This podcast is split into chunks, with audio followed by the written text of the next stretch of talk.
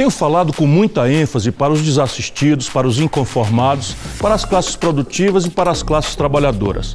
Quero falar com a mesma força para os jovens das nossas comunidades, favelas e periferias das grandes cidades. Quando eu ando por elas, vejo um verdadeiro milagre acontecendo. Um Brasil que faz muito com pouco ou quase nada. Não olhar para essa força produtiva e intelectual é inaceitável. Grandes movimentos musicais como o rap, o funk e o mangue beat nasceram nessas comunidades, um reflexo da incrível vitalidade da nossa economia criativa. Nelas também surgiram ONGs que fazem um trabalho fantástico na formação cultural, educacional e esportiva de milhares de jovens e crianças.